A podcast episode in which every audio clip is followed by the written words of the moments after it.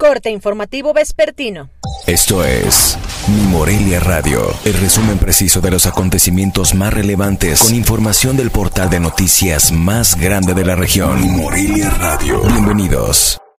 Este 10 de julio del 2020, estas son las noticias.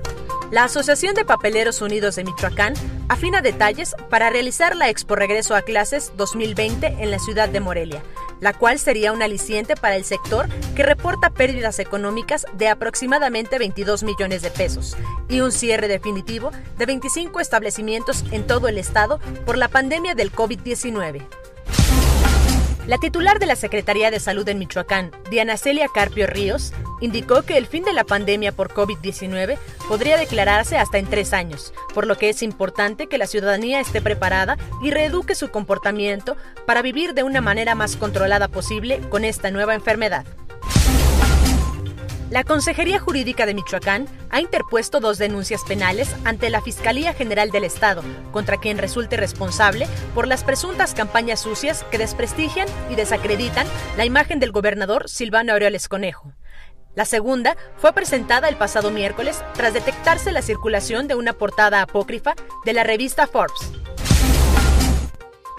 Residuos Sólidos y el organismo operador de agua potable, alcantarillado y saneamiento realizaron tareas preventivas de limpieza en zonas con riesgo de inundaciones y encharcamientos, luego de la lluvia que azotara la capital michoacana el pasado jueves.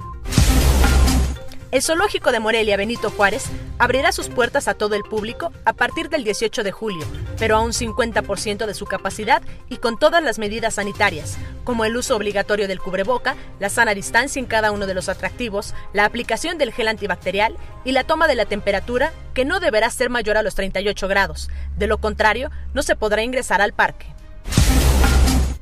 El secretario del Ayuntamiento de Morelia, Humberto Arronis Reyes, informó que fueron concedidas dos autorizaciones para igual número de autocinemas, que ya empiezan a experimentar con este tipo de giro de espectáculos. En el marco del segundo paso que ha dado el Estado de Michoacán rumbo a la nueva convivencia y que contempla la apertura gradual del sector económico, los bares y antros forman parte de los espacios que pueden abrir, pero solo de un 30 al 50% de su capacidad. Informó desde Morelia, Michoacán, Cintia Arroyo.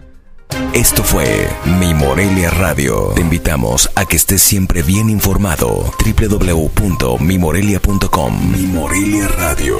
Hasta la próxima.